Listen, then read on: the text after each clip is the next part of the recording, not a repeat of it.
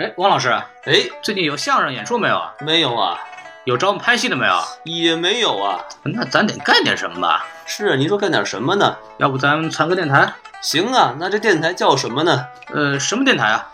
是啊，叫什么电台啊？什么电台？不是，您这到底叫什么电台啊？就叫什么电台嘛？哦，叫什么电台啊？啊，那下面请收听什么电电台？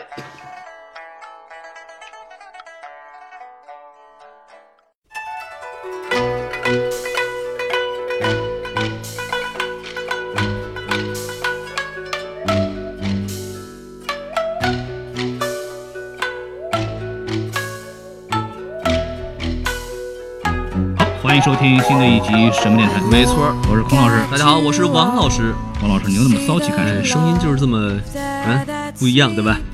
呃，行，现在就不一样吧。嗯，我也算是俗艳骚货中的一员。呃 可以了，可以了，可以了啊！啊，那个上周我们没有更新啊，其实我们就是为了这期节目做准备，没错，十年磨一剑有十年嘛。啊，慢工出巧匠，对吧？对啊，然后我们这期想聊一个最近在美国特别火的一部电影，叫《库珀和两根弦》。Still my guitar. 然后我们这次呢，就为了这约约这个嘉宾呢，也是费了很长时间，没错，终于把他约到了。哎这就是我们这个拳头公司的撸啊撸插画师潘老师啊。哎，哎，大家好，大家好，我是啊，自己叫自己潘老师，有点不好意思。小潘也可以啊。我是金莲嘛，哎呀，又来了，就就，OK，哎，又回到那个身份了。就是大家如果听过以前的节目啊，就可能能听出来，就是班老师其实跟我们之前录过三期节目，然后有两期是关于他自己在拳头公司的那个工作的一些东西，然后大家如果有兴趣的可以去听一听。他还给我给我们录过一期关于我们童年游戏的一些一一期啊，也挺好玩的。对然后录完以后，我觉得特别喜欢这样的嘉嘉宾，因为话太多了。所以我们最喜欢这样的嘉宾，所以我为了请潘老师，我们俩在这个房门前跪了两天两夜，哎，就发嚯，发现跪错地儿了。哎呀，没听说过啊，房门都不认识就去跪去。啊前前两个星期的确也是，就是工作那边太忙了对，啊，上那个打那个黄金分段，哎哎哎哎哎哎，你这是工作吗？玩物丧志了这个。为什么要请潘老师来呢？是因为这个动画电影，我们俩都没有学过这个，没错然后我们也不是很懂。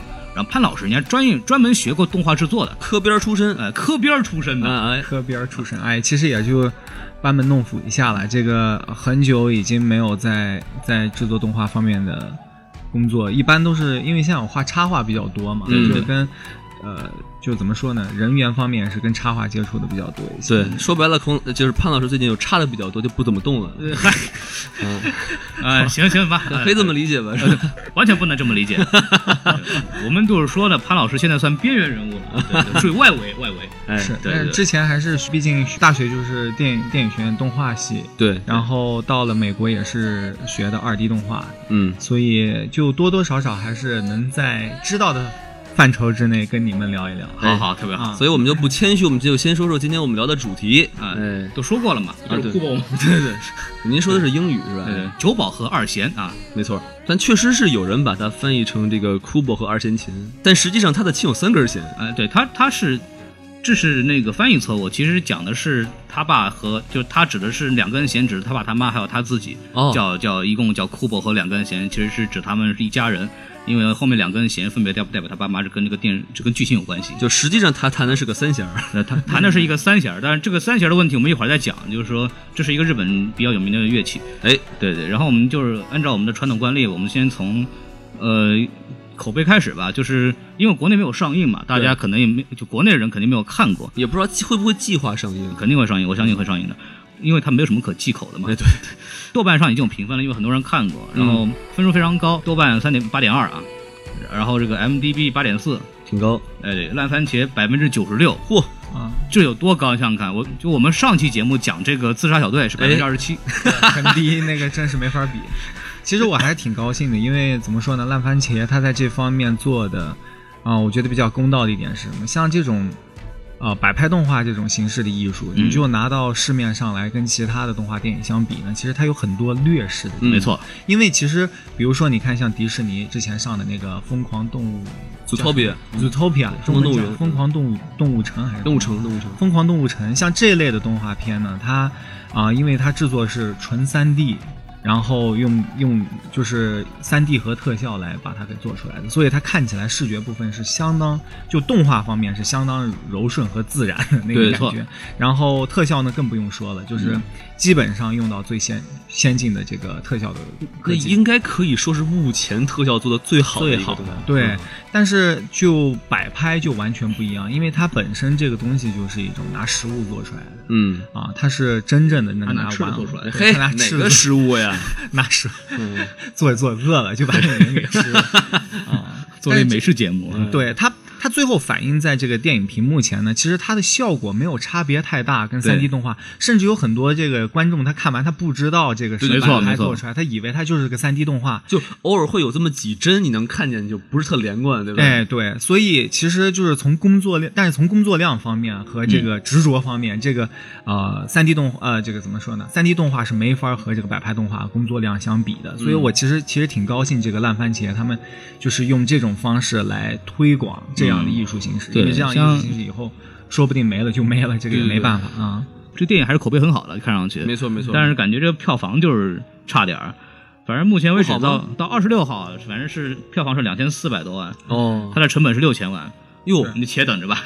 对，而且这而且莱卡的电影这两年有个非常大的趋势，莱卡的电影呢，其实它这票房啊属于倒吃甘蔗，就是基本上从五千六百万到五千万这样往下掉。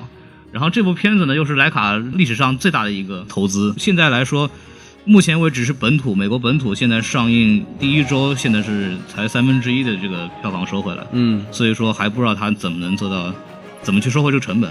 呃，我们这个传统惯例呢，就是嘉宾打分，但是我觉得这次就不打了，嗯因为我们一致同意这是部很很优秀的电影。对对对我大概我我要非要打分的话，我满分一百，我打一个八十七分。啊，怎么着呢？哎，因为安倍晋三出现在里约闭幕式上了，所以 给他个十三点是吧？对对对对对，绕绕到这儿也不容易。对对对，就是说这个电话动画不错，我看完以后反正感觉很好。然后我们可以说说我们特别喜欢的电影在哪儿，因为国国内观众可能没有看过，给他们大概印象。哎，王老师，你先说吧。我先说吧，就是啊我觉得首先就是它画面特别棒。啊对真的是，尤其是当你知道它是定格动画的时候，就是一帧一帧摆出来的时候，它能做的这么流畅，然后后后无论是背景还是它那些细节都做的这么好，我就觉得嗯我靠，这简直无敌了。然后另外它有一些就是，呃，故事也比较有趣嘛，然后嗯怎么瞧出来的？啊，嗨，反正就是呃，我觉得呃就是主要是外在，并且它它故事可能我觉得啊开头挺不错嗯，结局有点尴尬，这个一会儿再说。哎哎，对对对，还是挺。对对，然后我我说说这个，就首先是东方元素，这个非常棒，尤其是，呃，尤其是就是这个 Kubo 这个小孩在电影里的设定的，他是一个说书艺人，嗯，就是弹着那个日本的三味弦，哎然后说书，这是一个日本也是一个一个主流体育形式吧，哎然后撂地是吧？我操，这个感同身受啊！这个作为一个相声爱好者，看这个东西觉得民间老艺术家就是然后别人给了钱，God bless you 是吧？对对对，特别好。日本元素还有比方说折纸动画，这个它里边那个折了小人跟着魔法在那动，然后很有想象力啊。那个群飞鸟，然后那个变成一个翅膀，对它的画面给人感觉就是非常有想象力，然后感觉就是呃这个给我们营造了一个非常非常美好的一个幻象。对，那个鸟印象还挺深的，那鸟还会爆菊是吧？哇，你可以了，可以了，可以了啊！嗯，对对对，还有一点就是就是定格动画嘛，因为我们知道，因为莱卡公司一直是以动画定格动画电影出名的，这是一个它经过五年沉淀出来的一个新的作品，所以。如果你本身知道这个是定格动画的话，你会觉得这个简直太牛逼了。对就是你看完以后觉得这个根本你很难想象，这个真的是一点一点这样抠出来，它的每一个细节它的细节非常好，嗯包括它这个日本小镇，它它那个小村庄，每个地方的营造，每个人在编篮子那个干嘛，非常细致，非常好的还原了我们那个时候就镰仓幕府时期的时候那个日本那个小村庄的那个风貌，嗯，嗯我觉得非常非常好。还有就是一些呃特效方面的一些一些东西，然后感觉就是动作设计啊，包括都是非常非常到位的。对，我觉得还有一个地方，其实这部电影其实它吸引我吸引我最多的就是说，啊、从啊、无论是故事方面，还是它的这个文化呃文化的方向，其实它有一个最有意思的东西，就是它看完以后，他会观给观众留下很多的疑问，就是他他不是像其他电影那么就直接吧，把东西说的话说的太白，或者东把东西解释的太清楚。他这个你看完以后，你有哎很多的疑问，哎，这是从哪来的？嗯哎，为什么他是这个样的？为什么会有这样的魔法？你认为这是优点吗？这个其实是一个优点，为什么呢？因为像莱卡，像他的导演他自己也说过，嗯他想足够的去尊重观众的智商。嗯为什么呢？就是说，一般来说，像啊、普通的电影啊，它是最多的是为怎么说票房来考虑，或者是就是想赚钱嘛。说白了，他一定要把故事说的越圆越好，嗯越越符合观众想要的那个东西越好。嗯但是多多少少他会把艺术层面的东西给削弱了一些。为什么呢？因为其实真正有艺术层面越深的东西，它不一定就是去符合观众当时的想象。他们中间甚至都没有去说是做叫 test play，就是说做一部分，然后给一个小部分观众看一看没有适应，看看。相当于是。哎，对对对，对。没有说给不小部分的观众看一看说，嗯啊，他们觉得哎这个角色怎么没在那一块儿做这样的事儿啊？这、嗯。一般其他的动画他都会做这个事儿，但他们没有做，是因为他们想足够的来发挥这一个片子本身的艺术性，因为他本身做的 research 是很多的，嗯。但是要怎么表现是他们的，是用他们的方式来说，对。观众怎么理解是观众的，啊，是由嗯观众自己做主，是这个样。我我表示部分不同意啊，就是因为这部片子刚刚说完票房为什么不好？因为这部片子是确实从美术从除了剧情之外，其他方法对我来对他来说，对就是真是满分的水平，无可挑剔无可挑剔。嗯这部片子为什么票房这么烂？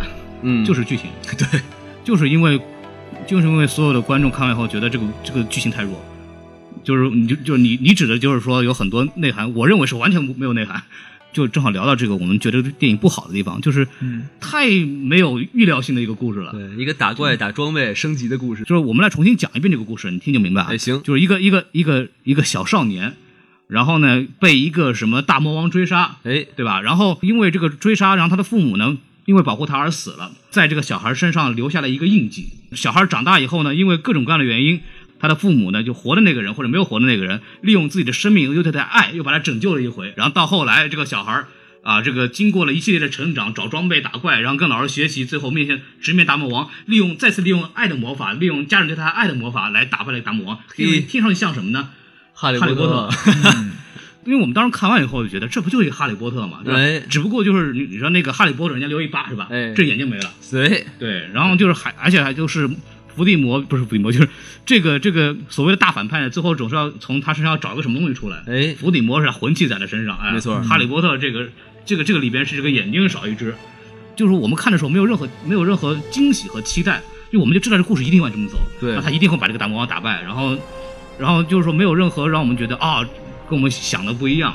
就我们一路是看，我感觉是一路是非常平淡的看下来，故事上我是没有任何的惊喜可以看。嗯然后还有一点就是，这个电影啊，尤其是动画片，一般来说会给你传达一个核心价值观，嗯就是比因为大多数的，因为美国动画片，比方传递这个家庭、这个这个爱哎这个东西，这个这个里边呢，我看了以后，他告诉我什么我不知道，就是我没有看明白他到底想，他有个鲜明的主题想表达一个什么什么东西人。家比较玄学。对，就是它里边就是提到的，我们能够看出来的，比方说，呃，一开始他讲的这个记忆的力量是非常强大的，嗯然后他最后通过弄了三根弦，他爸的那个斗篷，他妈的头发，自个儿头发弄三根弦，就代表他们一家人的记忆，然后召唤出其他的那些坟墓里的那些所谓故故去的人们，对吧？然后就起来说，这这种记忆最后打败了达摩王。哎，用记忆打败人啊。对，这这这个这个这个是 make sense 的，但是中间这整个一段东西。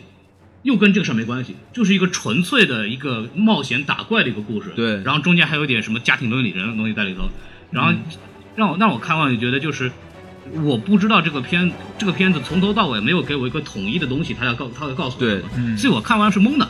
就是他最后结局的这一点转折太大了，突然一下就变成用记忆和爱来打败人了，就有点儿，就是比如说你要，就是就是就是他一开始确实提到这个事儿了，哎，但是因为电影很长，然后中间呢我没有太关注一看这个本身的这个效果问题了，然后等到这个出来的时候啊结束了。还有一个问题就是大家注意到没有，就是这个很大的毛病啊！你看我我我是一个那个什么小孩儿，我说传说当中啊，告诉我说那个你要拿到这个铠甲三样东西吧，对三样东西一个、一个怎么也打怎么也砍不坏的剑。哎，哎，然后谁也砍不穿的毛毛那个呃装甲，甲啊然后什么无坚不摧的那个什么头盔头盔头盔是吧？啊你就想三样东西打一块儿什么效果？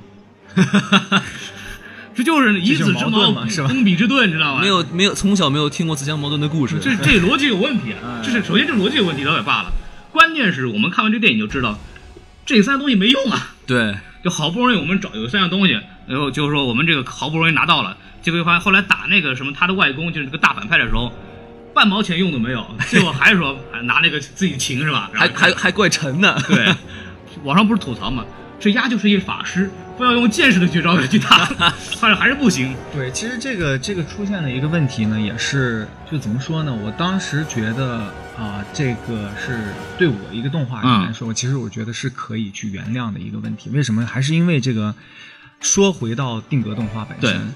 因为怎么说呢？你你要去跟那个故事版抗衡，嗯就是故事的流畅性抗衡，你不可能跟迪士尼的这样的去抗衡，因为它本身已经是一个很成熟的体系。嗯，而这个定格动画呢，它怎么说？它说故事的方式还是偏原始一些。对，以前的定格动画它是冒险类的，基本就是一步一步冒险类，就像嗯《西游记》啊这些老的故事，你现在再去琢磨，根本琢磨不通，就是完全就是自相矛盾的。对。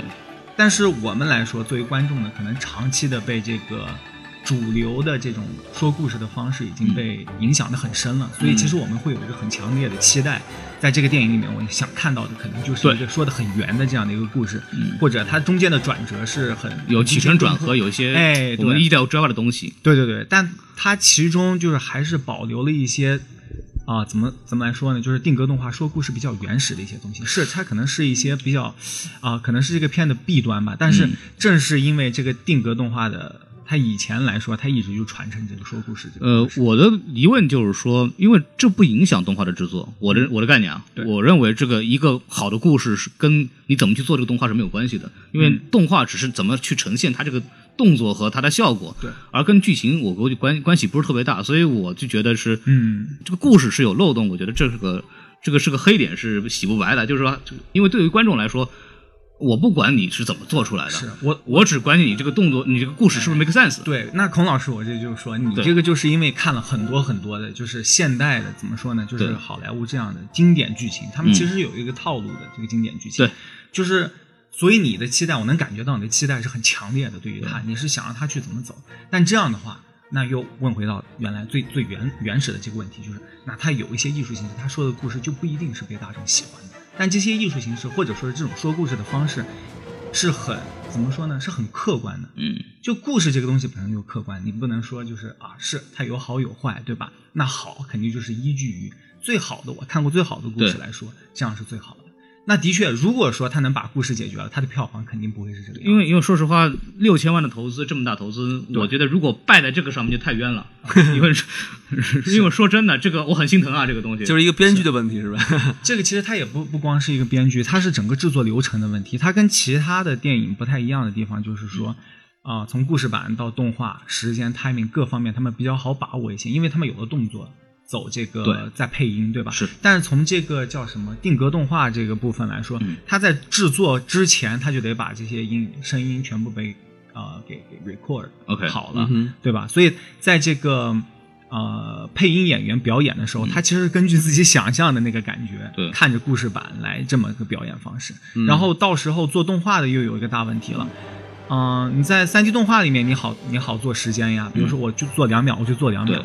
但是这个定格动画不一样的是，它是往前推着做，嗯一帧一帧往前推着做。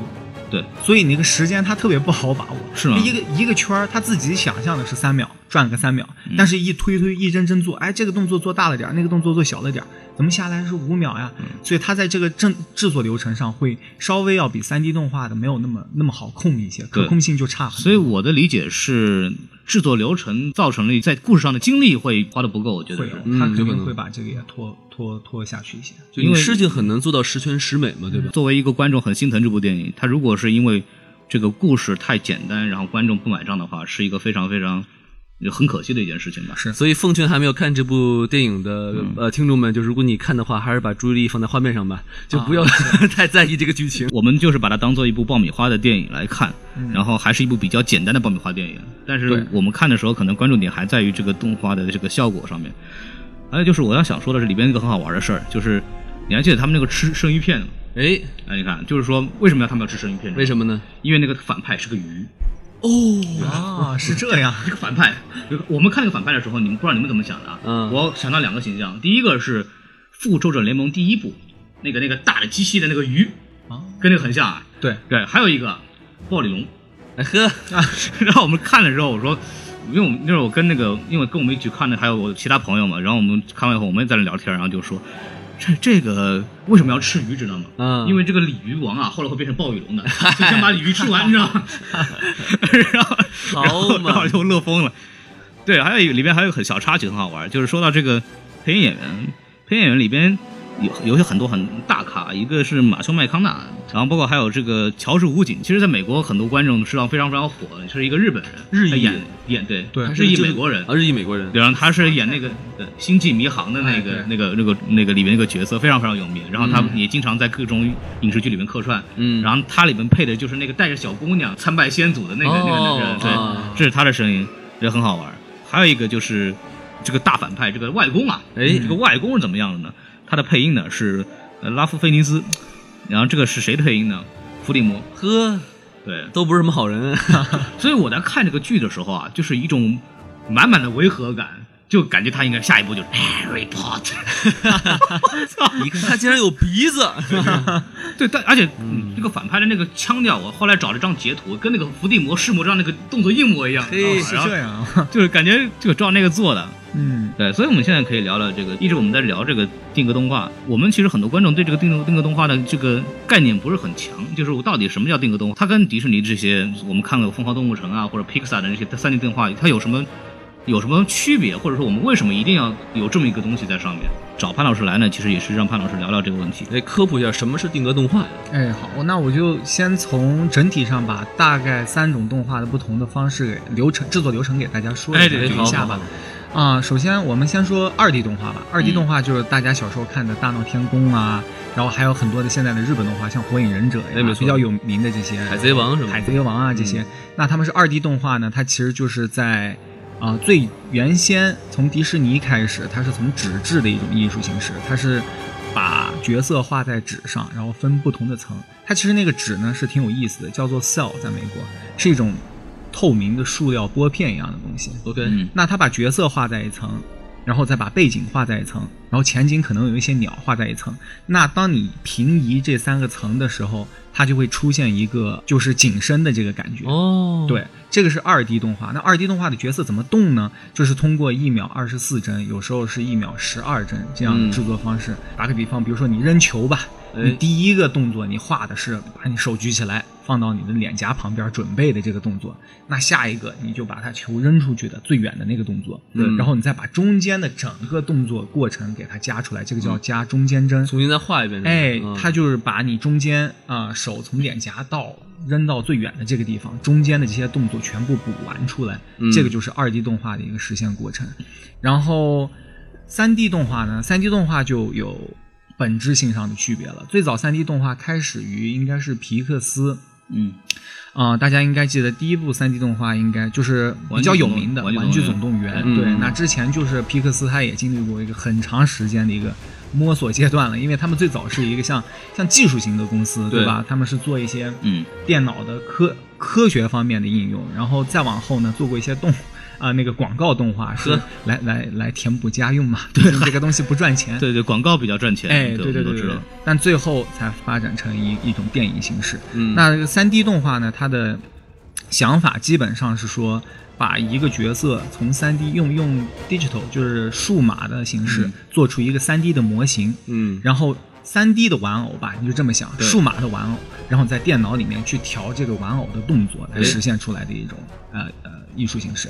这做起来也不容易。它其实做出来是相当繁琐的，为什么呢？因为它三 D 你做出来的模型，大家应该看过那个没经过打光、没经过加那个皮肤的那个三 D 对对模型，它其实就是一个一块儿白的一个块儿，对吧？块儿，一个肉块儿，对对对，对，而且看起来其实挺粗糙的。那为什么它最后像马赛克一样。哎它真还真挺像马赛克。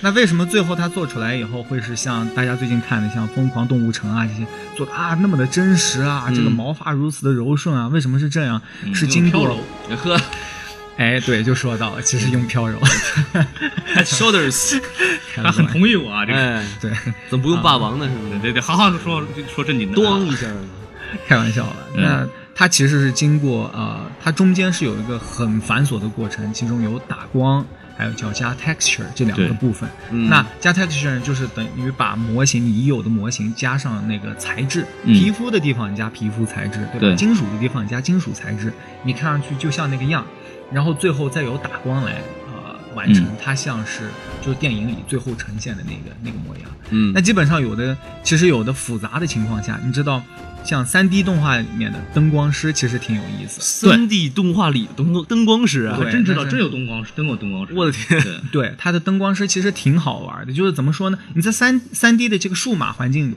下，你建出一个角色，它其实没有灯的，它不像现实，对你有阳光，对吧？然后你阳光弹到地面上，再返还返还到人类，就是比如说啊、你下巴上，你其实是有一些从地面反上来的光，哦这些都是你自然能看得见，但是它已经存在的。对对对，你要用人类来模拟这些光，其实它工作量是很繁琐的。其中我当时问过，是很久以前，不知道是呃皮克萨的哪一部片，我记得有多过一个场景要达到上千个灯灯光源的这个一个一个记录，就是要打很多很多光源。它编程序吧？还是？啊、没有，它其实就是把光调调调参数是吧？三三 D 的场场景里面。它就其实它是有一个像它它在三 D 里面其实有个像像像灯泡一样的那 OK 种而且它可以设置这个灯泡呢是是散射的还是聚光的，嗯它都可以调。这些在数值里面可以调，但是你就通过去玩这样的东西，把它还原到一个很真实的一个感觉，就很吃经验的一个工作。对，很繁琐，很吃这个我听我因为我我问过迪士尼的一些人，确实是有这样一个职业很好玩，哦就是做这样的东西。因为我对动画不是很了解，但我对这个电影的制作很很很明白，就是说。我们平常看的一个很简单的一个场景，可能就是有个人在那写字儿，我在那儿拍。如果你真的拍过片子，你懂的，就是光线对这个影片的质量影响是非常非常大的。因为我们自己拍过小的片子，这种草台班子拍出来的东西，就是不太讲究打光啊什么东西，那一看质感是完全不一样的。对，就很简单，一个人在一个桌子上写字儿，打了一个梳妆台灯，你再看影片里边就是一个台灯，嗯。但是这个这一幕我问他用了多少灯，二十七个灯，呵，就是二十七盏灯才能打出那个在电影里面拍出那个效果，一个灯而不是说我们真实情况我们就打一台灯就好了。为了照灯的的的灯，对，那就是刚才讲到的是打光，三 D 的这个一个制作流程就是分为了啊，你要先把模型建出来，再打光，对吧？对再加材质，这个很繁琐的。那么呃，这个摆拍动画又是什么呢？摆拍动画其实它有点介于二 D 和三 D 动画之间，嗯为什么呢？就是它的三 D 部分，它其实是实实现在现实世界当中，它是把那个人物角色。完完整整的用，无论是泥巴呀，像现在徕卡，它更多的是真的是机械骨架，小的那种金属骨架，嗯然后在外面用用塑塑胶胶纸这些，把这个角色真真正正的还原在现实世界当中。然后当然他们也是可以动的，就像之前的玩偶一样，你是可以摆它的，它是真实存在的真实存在的。对，嗯那它怎么让它动起来呢？因为你总不能拿遥控器啊把它动起来，然后拍它呀，这个是很很复杂的，对吧？那只能是这个样，就是说你一个动作，你拍一张照片，然后你再把这个动作微微的调整一点，再拍一张动画。这个呃，再拍一张照片，那这个、当你连贯出每秒二十四帧的时候，这个人物自然就动起来了。那这个其实就跟二 D 的那个就是平面的这个这个动画的艺术形式是用的一个理念一个概念，对吧？只不过它用用到了三 D 里面的模型的方式来制作。但其实最有意思的就是这个东西是既没讨到二 D 动画的巧，也没讨到三 D 动画的巧，因为三 D 的模型你是可以来回用的，你想怎么掰怎么掰啊，对吧？你还有一些。啊、程序可以把它叫在英语里面叫 stretch 和 squash，就是把它拉伸和挤压来达到这个动画就是很有弹性的这个效果。就可以模拟，比方一个球扔到地上弹回来，它一个形变哎，对对对对对对，对而且它没有成本，对吧？它没有成本呀，但是 对，是费两度电？两度电 是，但是摆拍就不行，你一个模型它是有它的局限性的，对就像啊、我们之前说过的那个，就是比如说你一个动画，呃，一个动作，你把这一帧照下来，他的手是举到这个角度，你下一帧你想把它稍稍的动一点，但是不行啊，嗯。那你动了以后，他那个手又弹回来了，怎么办呢？对。其实它这个模型是有很大的局限性的，对。这就没讨到三 D 的，而且它这些零件都有寿命的？哎。你掰着掰着，它确实就会会是会断了。确实。哎，就断了，质量也太差。了。之前我国内一个朋友，他其实在国内就是做一个摆拍动画的，他做了一个马三立的那个，呵，哎，我这我还得看挺有意思的看。，看看他当时做，他说那个马三立，嗯啊、光做那个就换了不知道好几十套那个马三立的那个模型，换了好几十个马三立，换了好几十个马三立，对，我能不能那个我能不能要一个马三立模型？我好想要一个。是因为就是真的就是因为他们毕竟不像徕卡，他们当时制作的时候就在国内嘛，他们的投资也有限，器材也有限，那个道具一般一个动作拍个一个相声下来，就是可能几个动作就得换一个马三立老师，哇。就得就得那个，因为那个可能是用的泥，所以就这个马三立不要了，我们换下一个马三立。是，所以说就是为什么今天又拉回到说九保和呃九保和二玄，呃，终于拉回来了啊！说为什么我们是极力，我们三三位这儿在在座的三位都是极力推荐大家去看，对。真是因为这是一个很不容易的艺术形式，要拍这样的一个一个动画片，其实是啊、要很费工的，是一个呃，其实在我看来，在如今这个摆拍还没被淘汰，我就觉得已经是个很奇迹的事情。他们不但没有淘汰，他们是用了很多的新的技术，让它拍的更加流畅。哦他们这个是申请专利的，就是一个三 D 的那个定格动画，为了这个东西研发了一项拍摄技术，包括他们那个骨架都是绿，都是绿的嘛，就是为了后来抠像方便。然后包括我们看到的这个，就是里边我在看这个这个电影的这个幕后片子的时候，我们就会看到，就是拍那个猴子滚，它每滚一下有很多支架让它摆摆成那个滚的中间那个动作，嗯然后连起来就看到这个猴子在那打一个翻滚。然后你就看到非常非常细致，他们为了做这个东西，可以发明了很多工具、很多架子，专门去让这个人物能够按照他们想的这个动作，能就凭空这样动。包括他们在拍这个片子的时候，比如说两个人、两个猴子和那个，比如说片子里边有这个猴子跟那个那个他那个他妈的这个所谓的大姨妈是吧？嘿大姨妈，然后就呃在凭空打，真的就是两个玩偶就架在空中，然后这样跟我们小时候玩玩那个玩具很像，对对对一打哼哼一下像皮影戏一样。对对对对很好玩，就是关键你想那个猴子上这么多毛，对不对？它这个被风一吹被捋，这每一片儿这个毛都得去摆，这简直太可怕了。对你试想一下，比如说一个猴猴子身上每每一针，好吧，你每一针的话，你得那个毛，比如说有一百片，你得给它弄动了吧？那下一针 就一秒二十四针，你下一针这三百片，你又得把它往下掰那么一点儿点让它有那个柔顺的感觉。那其实这个工作量真是没有，估计没有强迫症的人是不好不好干这个真的就是我们知道的是，这部片子拍了，就从构建到完成是五年时间，哎呦，嗯然后中间呢就纯拍摄时间是十一年半，就是我们一般一般拍部电影就三个月，对是啊。四个月是吧？哎。你说王家卫那样拖个拖个一两年也是可能的，但是一般来说，一般来说在半年之内是肯定能拍完的一部大电影。这部片子做了足足一年半，就是只而且只是纯的拍摄部分，你涉及到前期的采风。一个做做的一些研究，包括对日本文化的很多调研，再接上你要做玩偶，然后设计每个人物构建、配音，加起来真是做了五年。对，然后这个让我觉得是非常可怕的，就是就是一部一部一个公司，他花六千万花了五年时间做这个东西，然后按他们这个。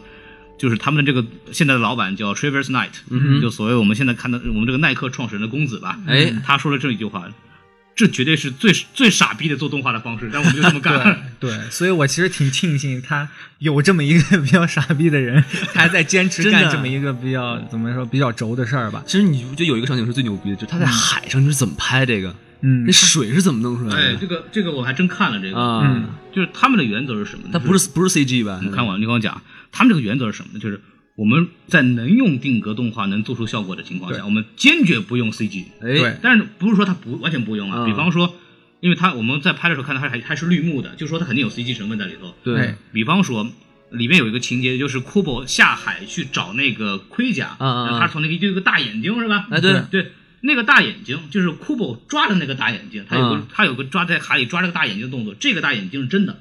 他们真的做了一个模型，然后是嗯。电动的，就是可控那个眼睛会跟着转哦塞，对，做了一个这个，但是只做了这么一个，哦，剩下的都是 CG 做出来的。哦还是有 CG 的，就是说他们肯定是有 CG，因为很多效果你还，比方说那个羽毛，那个折纸的那个鸟变成羽毛在上面飘，我相信这个肯定是 CG 做出来的。而它那个水里也应该是 CG，它不可能真在水里拍吧？对，就是 C 也它有可它有可能水的材质只是搭一层层那个。哦听我讲，嗯。就是说到这个问题，就刚说到水的事儿，嗯。嗯。就是我们在片子的一开头是那个他们几个，就是他妈和背着个小孩儿，然后在那个船上面，在那个海上走，开一个船，然后那个海浪这样上下起伏，这个海这个是真的是拿那个定格动画的方式做出来的。可是海浪你怎么拿定格？对，他是做了一个，就这是他厉害的地方，就是他发明了很多东西来实现这样的效果，做了一个一个骨架，就是你通过调那个什么你操纵感，然后他会这样做了一个此起彼伏，我的天这个动作，然后然后它上面蒙了一块蓝布，哦，嗯然后它这样一盖上去，然后你在这一晃一拍。哎真的很像，然后再经过一些动画的渲染，就可以很像一个海浪的东西这样子。对所以我们当时觉得何必呢？人要 这让有点自相矛盾哈。这有些你用 CG 解决，有些你哎，对，这但是他们个就是其实，但是我这样说的是，嗯效果是不一样。嗯它跟我们用 CG 动画做出来还是不一样，它有一个那种独特的这种风格在里头。那种它看着就是真，其实它看着就是真的嘛，你因为 它现实世界存在那个材质，你看上去它就是那个真的那个感觉。当然说了，就是说你从 CG 部分你要模拟，其实都能模拟出来。但是为什么他们还要这么做？其实就像刚才那个孔老师说的，这种艺术形式，它只是为了在尽大的可能性来保保保存保存这种艺术形式的存在，嗯就等于说能不用 CG 的地方就不用。对那实在必须要用来达到那个效果的情况下，他们还是得用，这个没有办法。其实我之前做一些就是 research 啊，就是说这个定格动画，它其实在一九零七年就有了。哎呵，它用到什么时候呢？用到这个《侏罗纪公园》，就是其实是《侏罗纪公园》有一个叫电影叫《金刚》，啊里面那个大猩猩，侏罗纪公园的电影里面有个金刚是不是是？之前之前有一个就是一个比较老版的金刚，里面那个那个大猩猩其实就是定格动画那么拍出来的。啊，然后呢到侏罗纪公园的时候，他本来还说在用这个技术，最后发现效果不行，对嗯才用了 CG，然后这个技术就一下就火了。嗯，然后那个时候就以为这个定格动画就要死了，但想不到就有这么一个徕卡，就真的是说难听点傻逼一样的 坚持做下来。是我们对定格动画其实就我们其实最早是有概念的，就是我们小时候也看过，比如说美影厂啊、上影厂做过一些，呃，比方说阿凡提，阿凡提就是定格动画，中国的比方说神笔马良，哎就是就是那个时候我们就是我们的印象更多是粘土动画，对嗯因为粘土相对来说比较好控制嘛。对然后，但是我粘土动画带来的问题是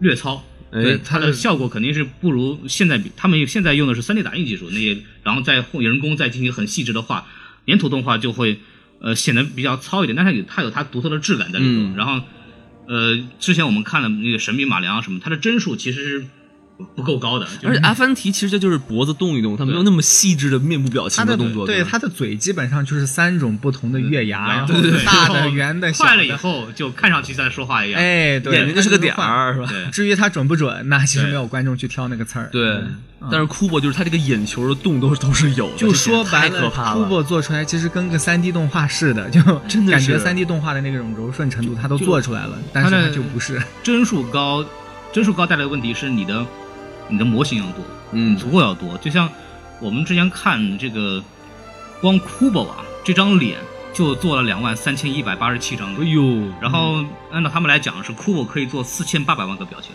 嗯，就是肯肯定没有组合，肯定没有人会说库珀不要脸，呵，这么多脸。脸太多了。就是说，就是我们一般来说，就是我们一般来说看动画，比如说一般的粘土啊什么的，就是一个头嘛，就是嘴巴捏一下或者弄一下。嗯，它这个是不一样，它是那个人分三六九等，肉分五花三层啊。哎，它这个脸都分了好几层，对先是那个空白的东西，然后套一眼睛，然后再套一下巴，再套一脸，嚯，就是说它上下两部分是可以拆开来的，眼睛又是独立的，就是它都可以动，而且你都可以换的。它无论是换有的有的场景可能只换下巴，有的场景只只换上头。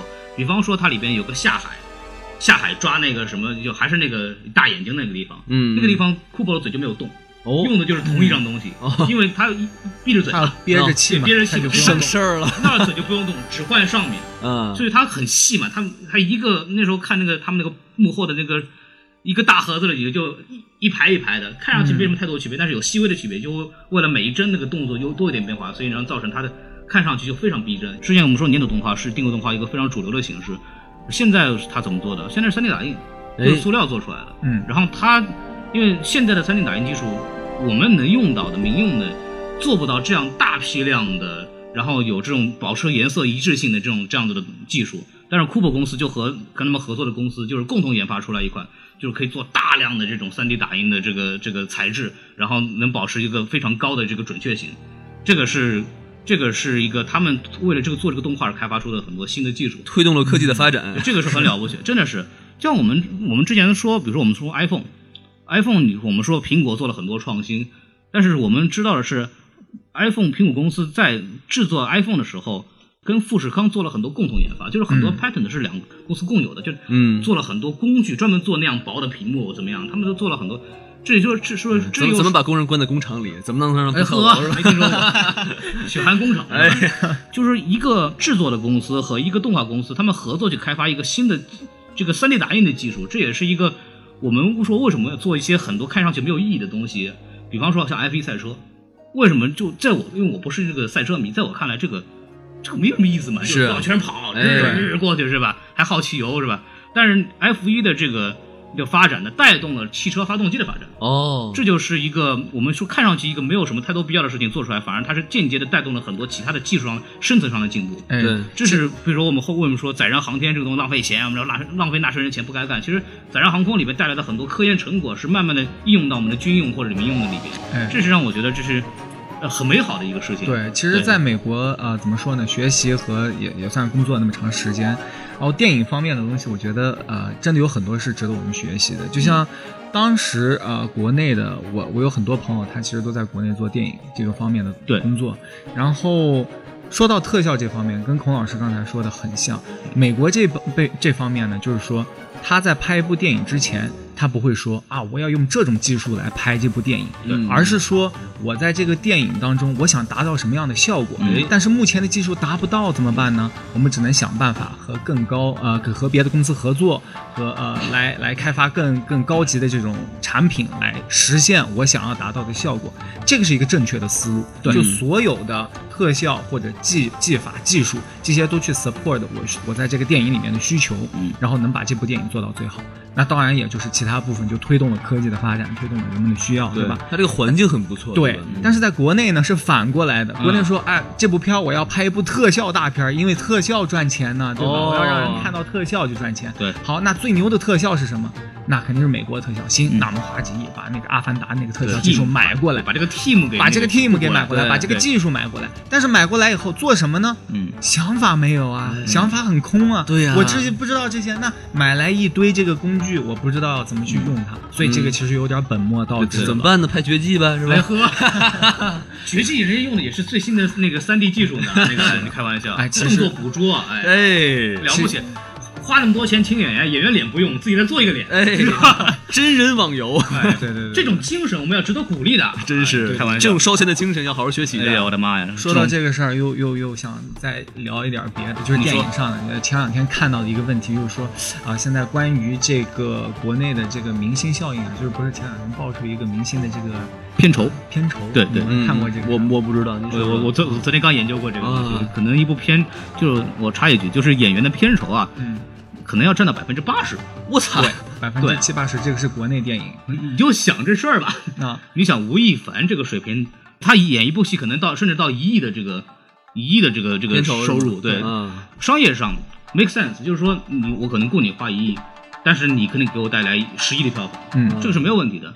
关键是你挤压了这个创作的这个这个哎后期的这个东西，这就很麻烦了。这就不是电影了。其实怎么说呢？一部好的电影啊，它不只是说是认这个人的脸，不只是这个人帅，对吧？嗯或者这个明星是我喜欢的，是它是一个故事。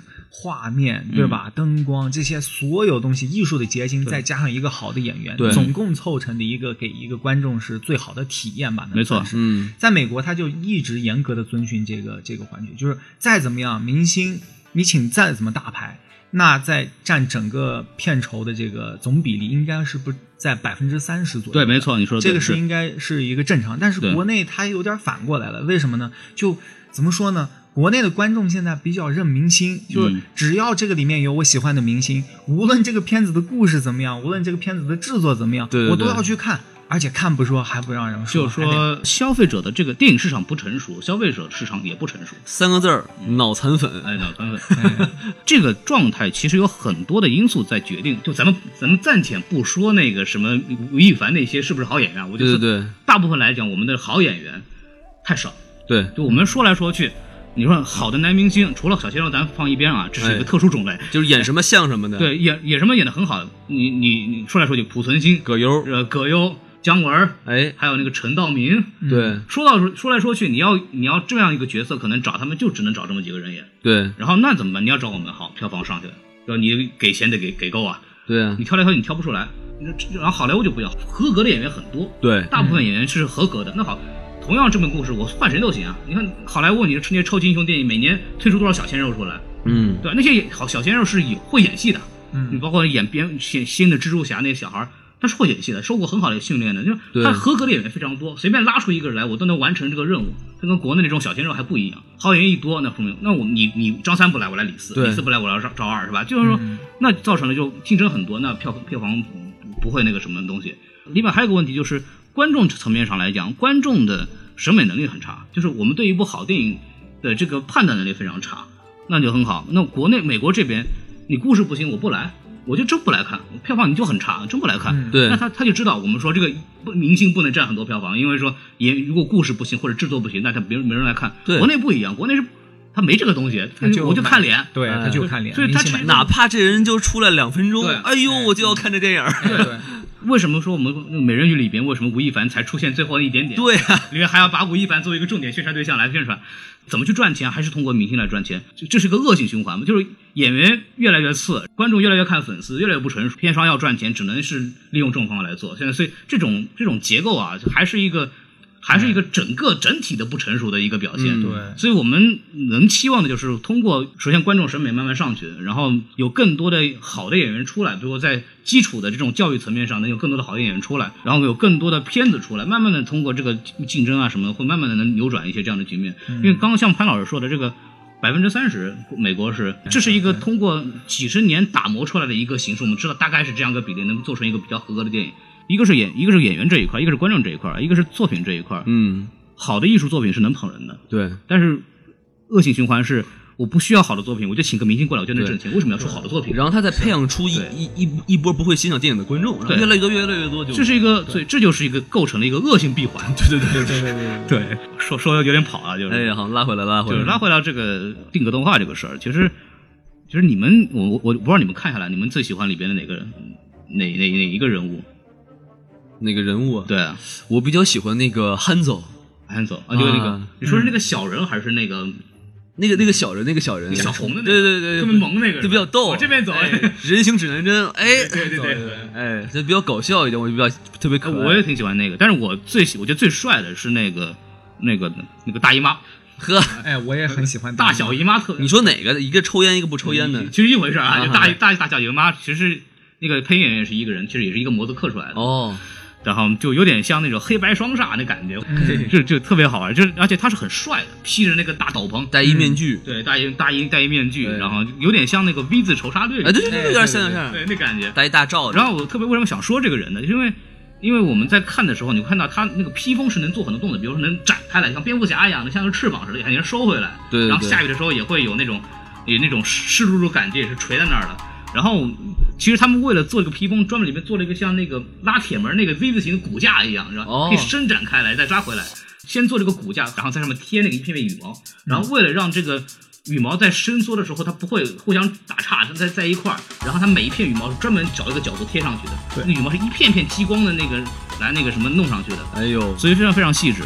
因为还是回到定格动画嘛，啊你一个披风你不能让它软着，软着你就没法做动画了。吧对对，你必须要把里面的骨架也搭出来一样的，还是就任任何一个造型，嗯你都得让它停留在那儿嗯，能拍一张照才行。嗯，所以这就是为什么他们在一个披风上都要花那么那么多的精神。对，包括他他们一个东西人物出来，先是概念图，然后会做一个像比方像潘老师这样的插画师，肯定要也在做一些前期的对一些 concept 的工作，然后出来以后，我们先先做一个非常比较粗糙的半身像。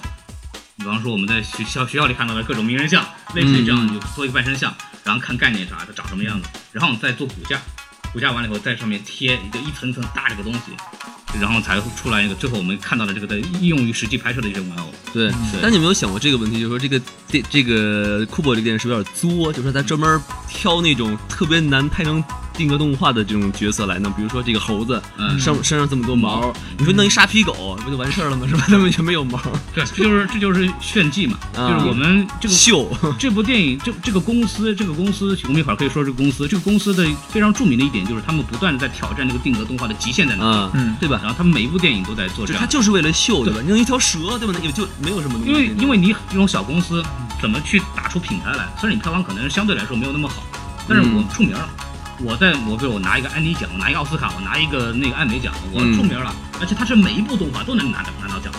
这一部动画我保证肯定是奥斯卡提名，但能不能拿不知道。哎，那肯定是奥斯卡提名。就他们通过这种这种奖项，通过口碑来慢慢的把这种技术给推广开来，或者让我们爱上这个动画，让我们觉得啊，这个有一批这样的技术，然后有一批这样的人做这个事情，这肯定对他们自己，包括对整整个动画行业，包括对我们这个整个的影视行业，都是一个非常好的一个一个促进作用。对，是个模范吧，那个楷模。我其实本人比较好奇的就是他们中间这几年是怎么养活公司，这个真的是一个很大的问我题。你想这个票房，它制作部分就六千万对，如果不说他能把这个钱给赚回来，嗯那他剩下的钱能不能支持他延续再走五年下去？那他中间是用什么办法？他们接下来已经是有两部新的片子已经在筹备了，嗯而且投资比，而且是场面会更大，投资比这个应该还要厉害。所以说他们应该跟中国合作，我觉得一定会被中国拍长城就行了。呵。刚 刚说到这个发行问题，其实国内、美国这边刚开始出来，然后国际上，我觉得，我觉得中国一定会会一个会是个很大的一个点增长的点。就比如说香肠 Party 哎，这部片子呢，国内是肯定不会上映的。对，是不可能的。它跟那个 Kubo 其实差的上映时间差的不多，那它它在美国票房很成功。不但中国不会上映，伊斯兰世界也不可能上映。它在估计它也就在美国和一些欧美主流国家会上吧。然后它在美国的票房已经是六千五百万了，它的塞它它的成本肯定比 Kubo 低很多，让它已经捞回来了。嗯它在国内已经是它只要国内市场这边就成功了，而且还是个二级片。呃，然后 Kubo 这个东东西呢，嗯只靠美国票房肯定是起不来的。不可能。嗯，对，所以说还是需要大量的做这些很多东西。是，然后就说到公司吧，莱卡公司这个事儿很好玩儿。其实我们可以说说他的前世今生啊，他一共现在为为止做过三部东长长片子，叫《鬼妈妈》，还有一个《通灵男孩诺曼》，有，盒子怪，然后都是走那种很像听波的那种类型，就是外面看上去很奇怪一个人，哎阴森的阴森，但是内心是一个很温暖的故事。哎，然后然后这次其实他们尝试了一个不一样的东西出来，虽然那个那个那个大姨妈还有那个感觉，对，然后 老爷也不一样。对，三部片子其实每一部都很成功，口碑上，嗯对，很。然后，其实最早这个公司是什么什么玩意儿呢？其实公司以前叫威尔文顿工作室，哦创始人叫威尔文顿，呵，哦，没什么创意，一一点对没有什么预料性。他是以什么出名呢？他是拿做文粘土动画，哦，就是我们最早的一种定格动画的形式。阿凡提，对，有点那个感觉。他做粘土动画出身，那个出身的，然后他的动画也拿过奥斯卡奖。然后美国这边就我们这边可能不熟悉，就美国这边有个广告叫加州葡萄干，嗯，加州葡萄干，对，这是一个非常，这是美国非常著名的一个广告形象。我就知道加州李先生牛肉面。哎，呵，没听说过，那个在长春也有，我知道，呃，看过。另外一个角色你们会非常非常熟悉，M&M 巧克力，哦，哦，这个小黄的那个、那个大的那个，还有一个小的红的那个，一个是花生的味儿，对对对一个是那个巧克力的，巧克力豆这两个他就是他设计的。您别说，您长得跟他挺像的。说这个有什么意思？一点都不好玩。哎，观众就喜欢您了，就。哎，和没听说过。因为莱卡公司前身，他们其实刚刚就说了，动画公司不挣钱怎么办？做广告。因为这种公司又要做定格动画，是吧？你又靠光靠广告，可能因为他们的这个公司的传统，因为这个这个老先生是一个大师，哦就是在这方面是一个可以说是粘土动画之父。世外高人。对他对，呃倒倒也不至于，还是要挣钱的，呃，就是，但他对这个在这个行业里边对技术的要求是非常高的，这也是莱卡这个公司一直的基因。那也没有办法，没有钱，那得要投资吧？对啊哎，这就说到了，那这个时候耐克这个这个这个当年的创始人啊，二儿子哎，先不说菲特，先不说儿子的事，哎他爸那个时候是先是觉得这个公司不错，因为他说他去参观嘛，觉得这个啊这个公司很靠谱，因为我们当年耐克刚创始的时候感觉啊，哎，投吧投了百分之十五，哎呦，先投百啊。分之十五，但是他们同时要做动画长片嘛，从一百个人涨到四百人，因为有一个呃人员的上涨，发现哎这个人数一多，这个钱还是不够啊，哎，再谈吧和投资，然后到后来加到百分之五十，我的天。就是，耐克控制百分之五十，这个大公司控了百分之五十，我做事儿你就听你们就不听我的了。然后说后来这个老先生就辞了，哎呦呵，然后经过换了两任 CEO 以后呢，耐克的那个创始人的儿子，这部电影那个 director，他的导演叫 Trevor Knight。Travis Knight，他就是这个耐克公司这个初创始人的这个儿子，哎他现在就是 CEO。那这个很好玩的一点是什么呢？看微信的人很多看过这篇文章，就是讲这个这个超级牛逼的富二代的故事。对，嗯这这这小孩特别好玩，就是他他虽然他父亲啊就是是耐克的创始人，然后从小到大就是人家知道嘛，就是说啊你们啊我又买你们新鞋了，对啊 然后我们这个哦什么时候让乔丹给我签个名啊？哎，对对，我买你爸的鞋了。对哎，对，从小就是我穿你爸的鞋了啊，我就是你爸爸了。我的天，对，就是从小就是从小就遇到人就是这样，所以他小时候特别恨，你知道吗？就是然后我我不能让我爸那个在在我事业上给我带很多阴影嘛，哎，然后就去，这哥们儿明明可以他妈的去去去耐克里边当个董事，慢慢干活儿，结果这家伙当去当那个说唱歌手，说唱歌手呢卖的很好，卖了一个、卖了一个十几万嗯卖了一个金专辑的这个这个销量。哎后来发现百分之九十五的那个专辑的都被他爸买去了，然后然后我想这不行啊，干不了这事儿然后就是隐姓埋名去一个小的那个什么。那个小公司去工作，什么公司呢？就是这个威尔文顿工作室。哎对，然后然后那个他爸一看这小孩挺好啊，那个很努力是吧？我得奖励他，哎把公司给买了，然后直接把他当做 CEO 啊。所以说这个你就想着很好玩这个事儿，就是你像我们我们在上班的时候也有实习生，王老师你们上班的时候肯定有实习生啊。那实习生干嘛？就是跑跑腿，卖点东西，哎然后就干点小活、杂活。对，你突然一跃之间，昨天晚上还让他买披萨呢，第二天早上他就是老板了。我操！就是你爸爸了，是真的是这个很有意思。这位公子呢，确实是很了不起，有出息很有出息。他，呃，他来了以后，就是因为他本身对定格动画有非常大的热情，然后嗯他自己做动画师、做导演，然后一步步长篇这样做起来，也把自己的名声打响了。其实这也是一个很励志的故事吧，虽然嗯看上去不那么励志。对。然后我我爸也给我买一公司，我也去随便混了是吧？而且最感人的是，这个电影里竟然没有任何的广告插入，是吧？你没看对库珀穿一 Nike 鞋，是吧？这部片子其实我们特别喜欢的一点，还有就是有很多这种亚洲文化的元素，就像我们当年看梦工厂的《功夫熊猫》一样，就比如抄一段那个香港功夫片的一些桥段，嗯对中国中式的建筑啊，嗯包包子啊，熊猫啊，一些中国的元素。对，像这部片子也有很多，就是因为它是取材于日本的，它有很多日本的元素，比方说折纸，对，嗯折纸这个东西也算是日本的一个国际吧。虽然说中日本的很多所谓的国技都是从中国那边弄过来的，没错哎但是他们确实做了很多发扬光大。嗯折纸方面有一个大师，我记得可以凭一张纸可以折出各种龙啊、凤啊，这种甚至机械的结构。就是说，折纸艺术是日本一个非常重要的元素，他们用到了这里面，就说书里面就用到这个。它其实体现最多的是武士文化，对对吧？还有一个武士文化，哎里边就比方说那个甲壳虫，甲壳虫、就他爸叫什么叫 hands on，对叫半藏，半藏，这就是涉及到日本战国时代一个非常著名的武士团体或者一个名称叫服部服部半藏。对啊，这是一个很影响日本流行文化很大的一个武士。我们刚刚说的这个这个大姨妈这事儿，哎，戴一面具，啊哎。那个面具呢是那个日本能剧的那个面具，能剧哈，对，它也是戏眼范儿，然后那个表情很简单，嗯。包括还有比方说大姨妈这个本身这个形象是来自于日本一个一个传说的一个女将军叫八玉前，哎，她是这个当年这个。忘了什么时代了，就是随夫出征，后来夫君死了以后还继续带兵打仗，呵有点那个佘太君的感觉。哎，说到这个，有点像那个宫宫崎骏有一部那个啊《幽灵公主》幽灵公主对对对女主角有点像。我估计可能也是通过，也是从这个神话里面取的取的源。嗯。啊，而且他们有很多这种日本风俗啊，比如说这个祭拜故去的人啊，是吧？然后放这个灯笼什么的，这个叫盂兰盆节啊，对，盂兰盆节。什么叫盂兰盆节呢？就是有点像我们的清明，对，就是纪念死者。到时候你说，你看点盏灯，有灯就有人。哎，对，点点一盏灯，为什么我们要点灯呢？嗯让就指引着死者回到家里去。为什么要使把那个灯那个从那个水里边送出去？对对对就是用灯来引导那个他们的灵魂回到家以后再得回去吧，哎就引导他们回去。是这是一个，他就重现了中日本的那个盂兰盆节的这个整个，就是星星。点灯照亮我的家门，哎，对对对，就就那意思。就回来了。对，送不回去那就完蛋，和就可以拍恐怖片 了。对对对，游荡在这个两三界之外是吧？哎呦我的天游魂。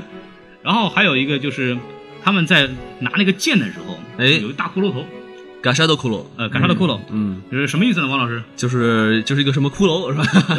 就是他这个这个我们日本里面叫恶者的骷髅，哦，恶者骷髅，就是他这个骷髅怎么来的呢？就是王老师，比方说那个前段时间吃了一顿饭，哎。三个月后没吃饭，呵，哎，一不小心饿死了。废话嘛，这不对是？，饿死以后呢，你看这个骨头呢撑不住啊，你说啊这个肉没了，骨头还在，然后那个你跟其他一起饿死的人你就交流啊，哎呀饿死了，还有同伴呢，我还一块聊，那怎么办呢？我们合体吧，哎呵，就把所有的这个骨头啊往那一堆，我要组成头部，嗯对，我要组成头部，要做成一个大骷髅。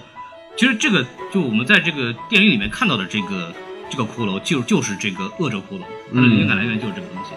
然后这也是日本的一个神话当中的一个人物吧。哎，但你说到这个骷髅，我其实想插一句啊，就是他最后这个电影的彩蛋不就是告诉大家这个骷髅是怎么操作的吗？嗯，对对对，我觉得他这么做很好，就以防有人有有人不知道这是定格动画，以为这三 G CG 的那哦，这个这个骷髅，说到这个骷髅，这个骷髅是历史上最高的那个定格动画模型，哦。这，也是创造了一个记录的。有有数据吗？有十六英尺，我靠，十六 feet，十六 feet，对还有它好像是重是重达有四百多磅，那就是可能是两百两百。嗯，那相当于是三个多王老师。哎呦呵，它都是它都不是人摆嘛，都是拿那种小吊车来运。对，它是里面它光搭那个东西的架子，其实就费了很多，花了很多心思。对，这个嗯很有意思。就真的这个骷髅用这个 C 技术，可能一个星期就做完的事情，他们就真的一定要建这么一个模型，然后一哎点一点。他们造了个机器人，你知道吗？这对啊，这个很好玩。不可思议，就是对，还有一个就是就是我们叫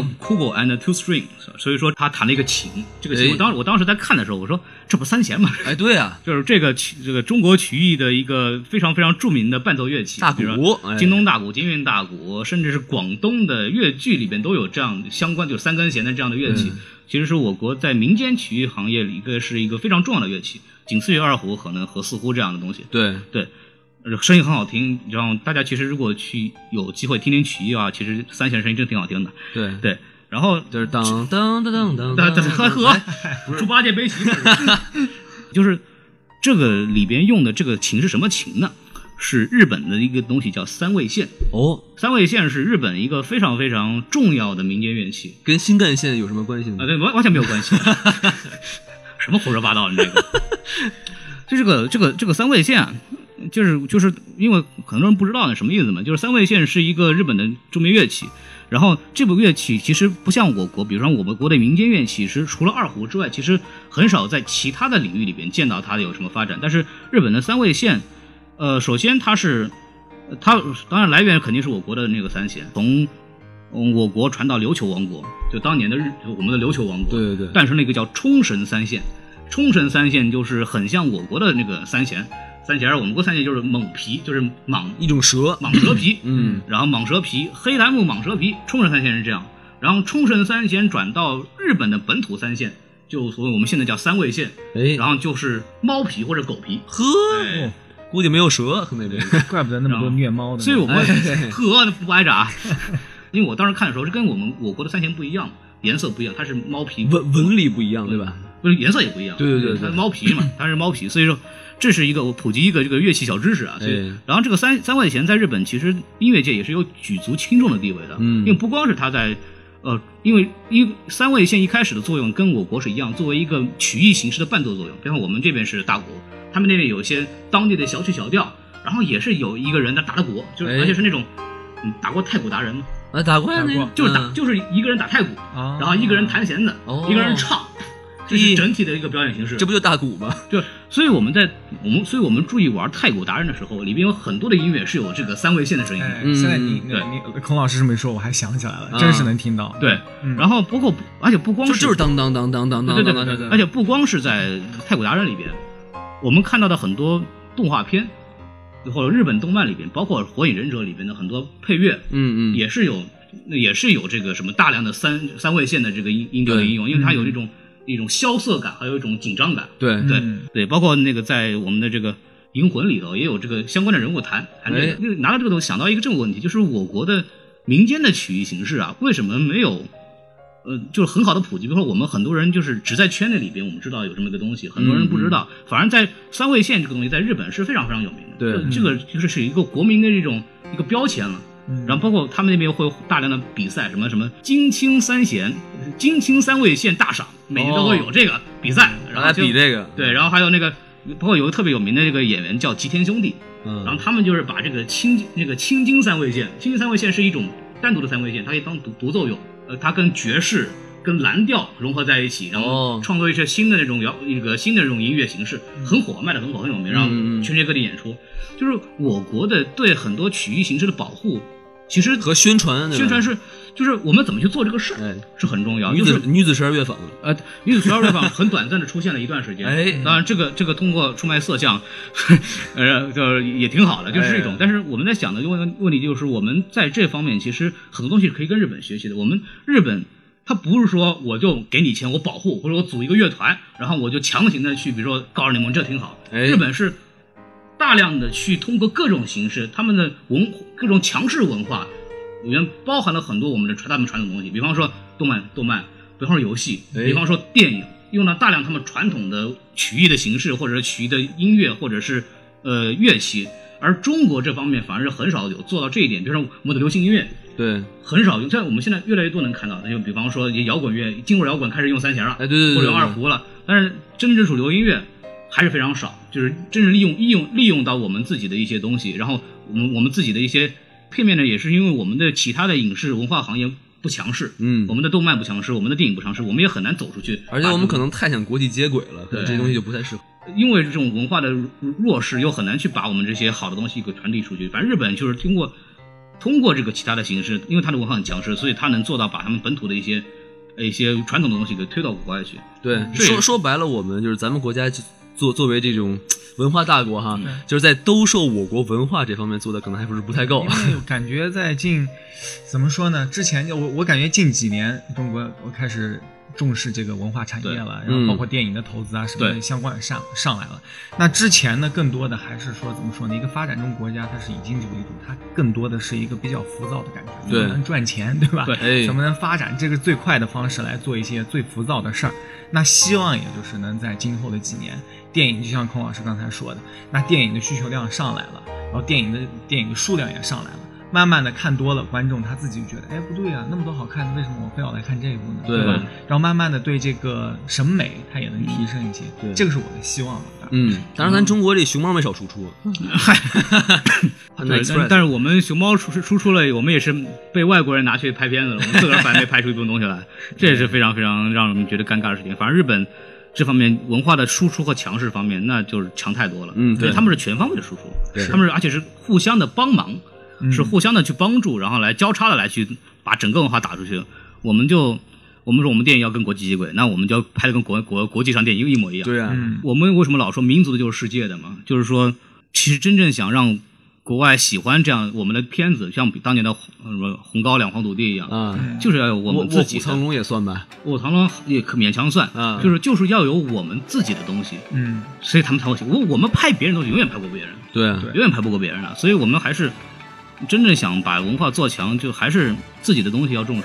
嗯，然后灵活的去做一些东西，哎，这个东西就是说起来就很大了，就是也很难。对，嗯对，还是先把自己该做的事儿做好吧，从细节开始，用心做。每一部片子把它拍好，这个还是很重要的。嗯，行，那我们今天就聊到这儿，聊的挺好的。好嘞，对，然后感谢潘老师过来。哎，，好好，对，潘老师过来因为不容易啊。没错没错对对。对为了感谢你，我们还得再去跪一宿去啊。哎，是 为了过来，我还得我们还得烧香呢，哎，还得烧纸钱呢。对啊，哎呀，哎呀，还别烧这个。行，那就感谢大伙儿收听这一期什么电台。哎然后我们在呃喜马拉雅那个 Podcast，然后呃荔枝荔枝，然后听听 FM。我们都这儿都有上节目，我们有这个自己的微信公众号 S M F M 二零一六啊，大家可以搜叫叫什么电台公众号，呃，大家可以去关注一下。希望大家给我们点反馈，有什么节目有什么意见，请尽管提，我们不一定会听啊。对，好，好嘛，那说什么有什么用行啊？，那就咱们今天说到这儿哎，希望大家继啊续支持我们的什么电台。哎对好好，再见谢谢大家，好再见再见。